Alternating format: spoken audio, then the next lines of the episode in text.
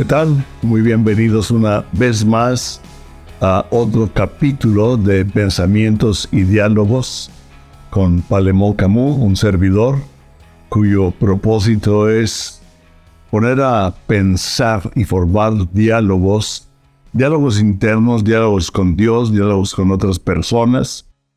Y desde que decidimos hacer una fusión con el ministerio de Daniel Company International, que es Jesus Gen, Jesus Generation, algo que están haciendo Craig y Carlet Master, y hemos unido, ah, hemos dialogado.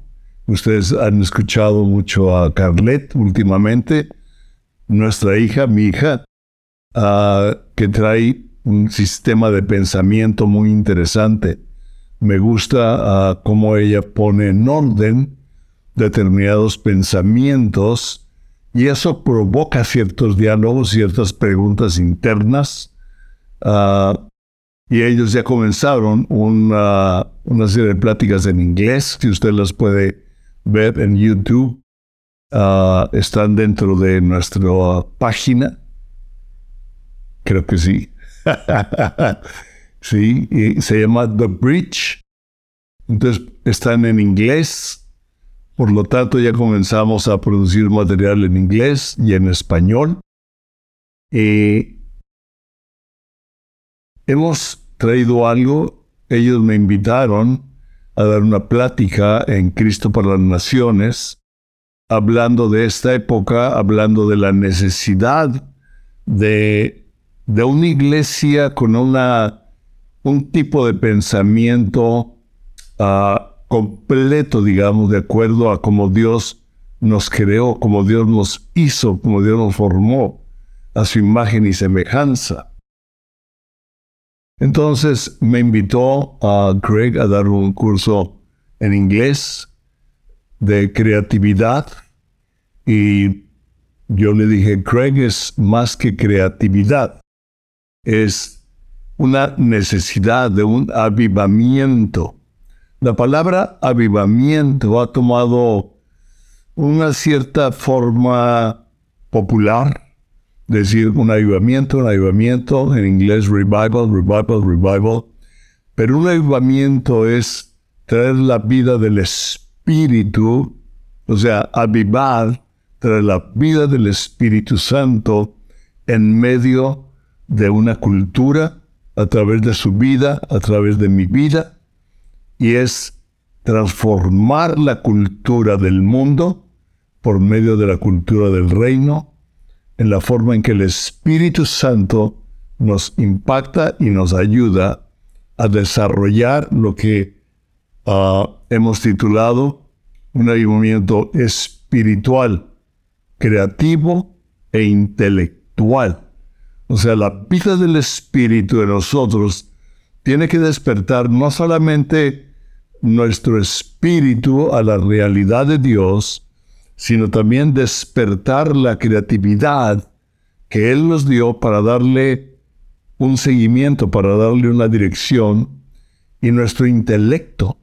Usted recuerda que la palabra dice, renovaos en el espíritu de vuestra mente clave. Toda la palabra nos habla ah, bien claro de la necesidad de una mente. Y yo considero esto una necesidad para este tiempo, en donde Jeremías nos lo habla, nos hace verlo. En Jeremías 15, 19 dice, por tanto, así dijo Jehová. Fíjense, si te convirtieres, yo te restauraré. O sea, si hay en ti un cambio de acuerdo al reino de Dios, yo voy a restaurar tu vida, tu forma de pensar, tu destino, tu futuro, tu familia, tu trabajo, tu negocio. Todo. Si te convirtieres, yo te restauraré. Y delante de mí estarás. Wow. No está hablando de, de una conversión verdadera a Jesucristo, al reino de Dios, de rendirnos a su verdad. como dice una canción de Charlie uh, Peacock, to understand the truth, to really understand the truth, you must surrender to the truth. O sea, para realmente entender la verdad, tenemos que rendirnos a la verdad.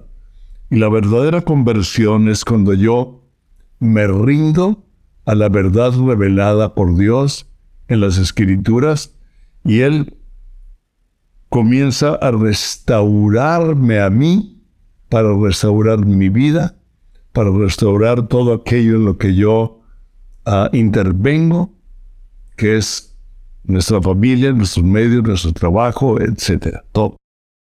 Dice, y delante de mí estarás. Y si entresacaras lo precioso de lo vil, o sea, dentro de nosotros, ¿para qué nos hacemos? O sea, como dice, bueno no hay ni uno, nos dice la palabra, por cuanto todos hemos pecado, mas Dios muestra su amor para con nosotros, en que siendo aún pecadores, Cristo murió por nosotros. Y Él desea que en medio de todo lo increíble que hay en nosotros, lo precioso que hay en ti, por eso el libro o el libro o el libro, mi segundo libro, Tu vida, una obra de arte en proceso, es por la obra de arte que eres tú, lo precioso que hay en ti. Wow. Dice, pero Él quiere que enderezaquemos y lo que no es de Él. Fíjense, y serás como mi boca, o sea, serás una forma de expresión de Dios mismo. ¿Por qué? Porque lo que hay equivocado dentro de mí, y ahorita vamos a ver por qué, se va a quitar, se va a limpiar. ¿Por qué? Porque ya decidí convertirme. Y la forma en que yo me exprese va a expresar a Dios mismo serás como mi boca. Conviértanse ellos a ti y tú no te conviertas a ellos. Vamos a ver algo más de esto más adelante. Dice, conviértanse ellos a ti y no te conviertas tú a ellos. O sea, estamos viviendo una cultura que nos está impactando por muchos lados. Nos está llegando a los medios sociales, el periódico, la prensa, etcétera y nos está impactando y queriendo transformar en nuestro sistema de valores, en nuestro sistema de pensamiento y como que nos quiere diluir de la verdad. La verdad es absoluta. Pero Él dice que por medio de esto, de convertirnos a Él y de permitir que entresaque lo precioso de todo aquello que el mundo nos influencia. Seremos como su boca. Y entonces ellos se van a convertir en nosotros y no nosotros a ellos. Es una guerra, es una lucha de dos culturas, la cultura del reino la cultura de las tinieblas. La cultura de las tinieblas uh, ha crecido porque la iglesia ha ignorado en gran parte lo creativo y lo intelectual. Y hemos enfatizado, lo cual es número uno, es el fundamento, es la parte principal, lo espiritual, y buscamos un avivamiento espiritual en que yo lo hablo y le digo es clave. Si no tenemos una vida del espíritu en nosotros, tanto lo creativo como lo intelectual, no toma el rumbo de Dios, toma inclusive una mezcla. Me acuerdo de Carl Thompson en una clase que, ah, que le escuché que decía, lo peor de todo es la mezcla.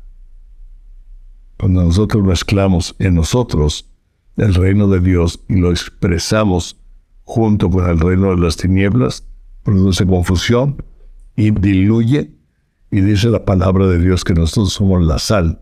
Pero si la sal se diluye, será pisoteada, inclusive por el hombre.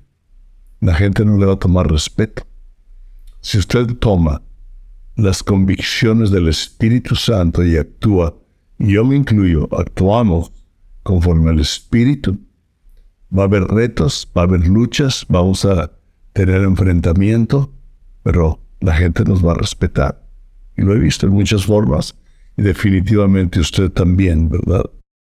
Y para poder dar uh, base a un ayudamiento espiritual, creativo e intelectual que transforme la cultura y no que la cultura nos transforme a nosotros, necesitamos tener bien claro en nosotros desde el principio cómo lo invisible se volvió visible, lo eterno creó lo temporal e inició el tiempo. Podría llamarle el invisible creó lo visible, el eterno creó lo temporal e inició el tiempo. Como nosotros vemos, inició el tiempo del hombre. Sí. Porque Dios es desde la eternidad hasta la eternidad. Y cuando Él trajo la creación, cuando Él inició la creación, inició el tiempo del hombre, el tiempo de la historia del hombre. Y usted y yo vivimos y somos parte dentro de toda la historia de la humanidad, vivimos una fracción Nada más. Porque todos tenemos un momento de nacer y momento de morir. Y ese tiempo dado al hombre es clave en relación a lo eterno. Es muy importante entender que vivimos en dos reinos al mismo tiempo. El reino espiritual y el reino natural. Dios es eterno, puso eternidad en el corazón del hombre. Todo lo hizo hermoso a su tiempo, dice en Eclesiastes. Y puso eternidad en el corazón del hombre. Y el Dios eterno nos dio a nosotros ese tiempo. Y vivimos. La forma en que nosotros vivimos y tratamos lo temporal tiene una repercusión en lo espiritual. Así como lo espiritual afecta a lo temporal dentro de los dos reinos no tenemos lucha contra carne y sangre, sino contra principados, potestades, hacedores de maldad en los lugares celestes, o sea, en reino espiritual de las tinieblas, que quiere afectar y afecta mis emociones, mis pensamientos por medio de la cultura, en una forma personal, pero el Espíritu Santo vino a darnos vida y vida en abundancia, como lo dijo Jesucristo. ¿verdad? Viene a daros vida y vida en abundancia a usted y a mí. Y esta es esa lucha que se da y que no lo dice en Gálatas, ¿verdad? Porque el espíritu y la carne se pelean para que no hagamos, para que no hagamos lo que queremos. Y tenemos que ver esa, esa, entender, tener bien claro esa lucha. Ahora, en el principio, a mí me encanta en el principio creó Dios los cielos y la tierra. Ahora, cuando usted piensa en la creación, yo creo que vea una imagen que queremos presentarle de, es para mí es el, bueno, es realmente el foco central del mural de Miguel Ángel en la capilla Sistina del Vaticano, que es muy interesante, ¿sí? Donde está la mano de Dios y del hombre. Usted puede ver la imagen. Y usted puede imaginar a Dios eterno, imaginando, soñando, teniendo una visión de su creación. Él, ah, desde antes de la creación, nos dice en Apocalipsis 13, que el Cordero ya había sido inmolado desde antes de la fundación del mundo. O sea, Jesucristo ya nos había visto, Dios ya nos había visto, el Padre, el Espíritu Santo, ya nos habían visto, y habían visto todo lo temporal, ahí hay toda una teología, pero dice que preparó de antemano todas las buenas obras para que andemos en ellas. O sea, Dios nos vio y desde antes de formarnos en el vientre de nuestra madre, Él ya nos había visto. ¿Ok? Y él tuvo una visión, tuvo un sueño, lo ve usted, me vio a mí, con un propósito, que fuera una realidad. Y esto es clave para lo creativo y lo intelectual. O sea, todos tenemos la capacidad de imaginar, de soñar, de crear, pero Dios también nos ha dado la habilidad para que aquello que imaginamos lo podamos traer a la realidad. Vamos a ver de esto más adelante. Y mi pregunta es, en este dibujo, en este foco central de, no sé cómo lo ve usted, la mano de Dios, yo veo una mano fuerte, una mano de Dios, ¿verdad? Una mano fuerte y una mano ah, como esperando, como más, no, más, más débil, más veo la iniciativa de Dios tocando al hombre. Siempre la iniciativa va a ser de Dios, siempre. Aunque Él nos da a nosotros la iniciativa de buscarlo, a Él también. Dice, clama a mí y yo te responderé. Nos da la oportunidad de una iniciativa, de una relación. Por eso hablamos de que el cristianismo no es una religión, es una adoración, es una voluntad de Dios y es una voluntad de lo. Pero Él es el que lo inicia. Y algo que me gusta ah, ver es que en una imagen que creó Charlie, que es el director creativo conmigo, es el director técnico, es, tiene como 20 cachuchas o 20 sombreros porque tiene diferentes significados en algunos ah, lenguajes, en algunas culturas. Ya hicimos una entrevista con él, dos entrevistas con él, hablando también de la cultura.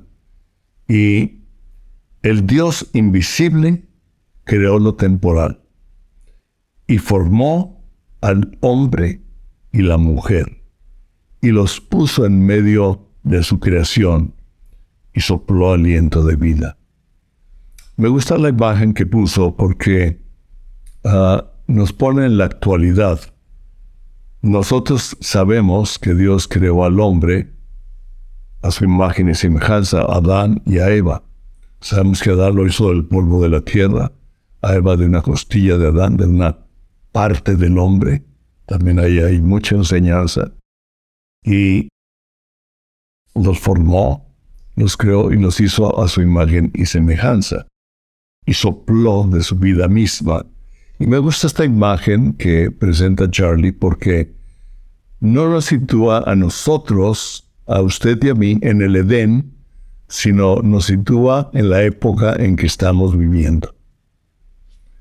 En el Edén, lo que sucedió en el jardín del Edén cuando Dios creó al hombre, lo tomamos como lección hay mucho que aprender de la forma en que Satanás o la serpiente tentó con palabras, con los cinco sentidos, a Eva, decidió considerar en poco la palabra de Dios, pecó, y de ahí vino el problema, de ahí vino la distorsión. Y me gusta porque nos sitúa esta imagen en el mundo actual. Usted y yo no estamos en el jardín del Edén. Estamos en medio de una cultura, de una civilización, de un desarrollo tecnológico ah, que ha ido cambiando y que ahorita se ha intensificado, como lo vamos a ver más adelante. Esto lo voy a formar en diferentes capítulos o pláticas y algunos pensamientos sobre la creatividad. Podemos ver en esta imagen un cerebro que está imaginando, que está creando, que está en movimiento con el propósito del reino de Dios. Lo va a usar para transformar. Está dejando que el mundo y la cultura transforme su mente para que actúe conforme a la cultura de las tinieblas y no del reino de Dios. Es una decisión clave que vamos a ver y ampliar más adelante. Yo quiero, tengo aquí una serie de preguntas que es muy difícil que las tome todas, pero Ah, me gusta hacer preguntas porque me gusta pensar, me gusta hacer pensar a la gente, me gusta hablar con personas que me ponen a pensar, ah, que no están de acuerdo en todo conmigo, pero que me dan puntos de vista inteligentes y que me ponen, wow, a ver, yo no lo había visto de esta manera, lo voy a considerar. Y escríbelo, ¿qué es creatividad? Para empezar, sí. ¿Qué es creatividad? Número dos, ¿de dónde viene la creatividad? O la imaginación. ¿Qué tiene que ver creatividad con imaginación? Personas como Carlos Cázares, que es artista y está dando ahorita ciertos pensamientos, es interesante. Ahora, ¿puede la nada producir algo? ¿Puede la nada producir algo? O sea, no hay nada, de repente ya hay algo. Pongo. ¿Para qué es y cuál es el propósito de la creatividad? De la capacidad de imaginar, de pensar, de hacer y de ejecutar. ¿Cómo la desarrollo? Porque también es importante, la podemos y debemos desarrollar la creatividad. Por ejemplo, estas preguntas son una forma un arquitecto chileno, que no recuerdo ahorita su nombre, dijo, es mejor una buena pregunta que una buena idea. Porque las buenas ideas de la creatividad surgen de las buenas preguntas. ¿Para qué es esto? ¿Cómo sirve? ¿Cómo funciona? ¿De dónde viene? ¿Cómo lo hago mejor? Etcétera, etcétera. ¿Cómo la desarrollo? ¿Quién es una persona creativa? A veces pensamos, no, es que yo no soy creativo. Quiero decir, está equivocado. No, usted lo va a entender. Describe un momento o tiempo creativo que recuerdes en tu vida. Se va a dar cuenta que los ha tenido, los ha vivido. Picasso, el artista ¿sí? español, ah, en una ocasión hizo una declaración y dijo, todos los niños son artistas hasta que los vuelven adultos. Diciendo, todos los niños tienen imaginación, tienen creatividad. Platique con ellos y vea con ellos cómo hacen de todo, de algo pequeño, de un, papel, de un dibujo, ¿verdad? le sacan una nada más una forma artística, sino toda una historia, todo un cuento, toda ¡Wow! Toda una realidad para ellos, platicada en un mundo de acuerdo a su imagen, hasta que lo vuelven adulto y lo vuelven dos y dos o cuatro, seis, ¿verdad? Y las placas eh, y, y las escuelas que ponen a los alumnos en una forma metódica de pensamiento y no en una forma creativa de pensamiento en medio de lo que aprenden. Por ejemplo, algo que a mí me, me estorbó fue que mi maestro de historia en la secundaria nos decía aprendernos todas las fechas, todos los nombres, todos los... Todas, pero nunca nos hizo saborear la historia. Nunca nos ayudó a a imaginarla, a verla, a ponernos a pensar uh, por qué sucedió en lo que sucedió. La fecha es importante, el nombre es importante, lo que sucedió es importante, pero ¿por qué sucedió? ¿Cómo se sucedió? ¿Cómo era el carácter de esta persona? ¿Cómo se dieron las circunstancias? ¿Cuál fue la reacción de la sociedad? No, no nos platicaba la historia, no nos hacía saborearla. Y luego siete, escribe algo que has tenido deseos de iniciar o de crear. Escribe algo y háblalo con Dios. Escribe algo. Yo he tenido ganas de esto, ganas de aquello, ganas de esto. Y no tiene que ser algo artístico. La creatividad es en todas las áreas. Quiero terminar uh, con tres versículos de Génesis. Usted puede leer toda la, toda la creación, que tiene muchísima enseñanza. Pero en Génesis 1.26 dijo, entonces, dijo Dios, ya que había hecho todo lo temporal, ah, eh, la tierra, el planeta, el universo, los animales, las plantas, hay mucho que aprender ahí. Ah, después de que vio que todo era bueno, dijo, entonces, me gusta, entonces dijo Dios, ok, ya hice toda la creación, ok. Entonces, dijo Dios, hagamos al hombre a nuestra imagen, conforme a nuestra semejanza. Importante, y tenga potestad, tenga autoridad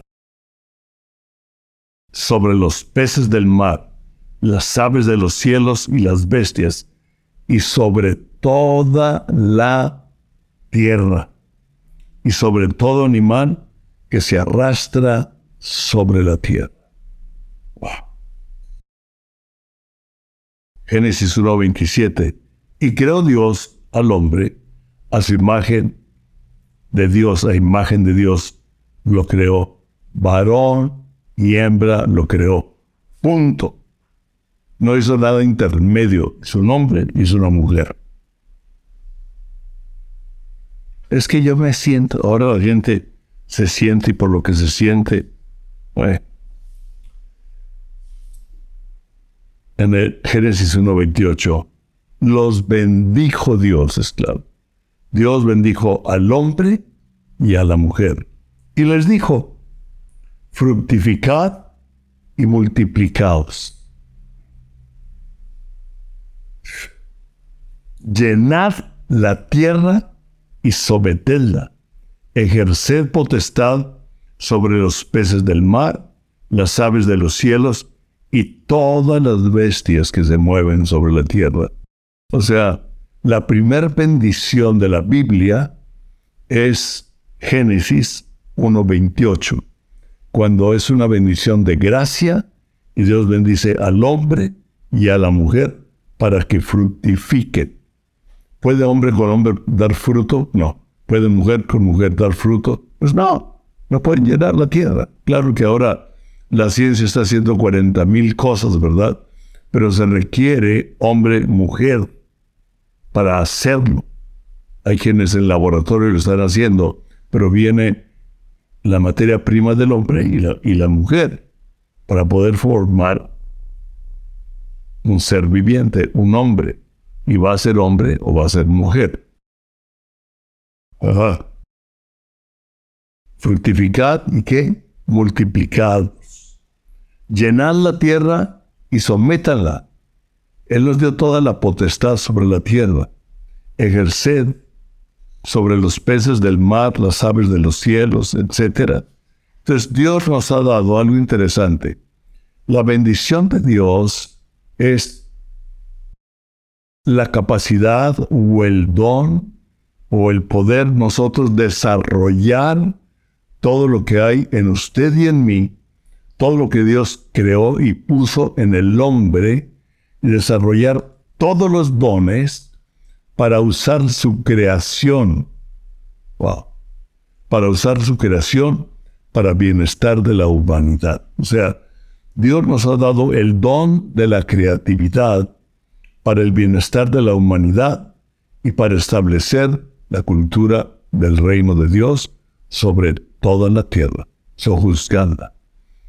Dios nos ha dado a usted y a mí la capacidad de descubrir y usar su creación para el bien de la humanidad, para el bien común de los hombres, de las mujeres, de los niños, de los ancianos, etc. Dios nunca nos dio el don para someter o tener potestad sobre otros hombres. Nos llamó a juntos hacer equipo con los diferentes dones que Él nos ha dado, con las diferentes capacidades que Él nos ha dado, y en esa forma interactuar para descubrir y usar la creación para bien de la humanidad. Quiero decirle que absolutamente toda la ciencia, todo lo que hay de creativo, no viene de la nada. Dios creó de la nada, hizo su creación, pero usted y yo, los hombres, no podemos crear algo de la nada, sino que de la misma creación de Dios la descubrimos y la desarrollamos. Es en la ciencia. Y la tecnología es para desarrollar lo que el hombre descubre en la creación. Vamos a dejar hasta aquí esta plática. Vamos a formar una serie de pláticas para ir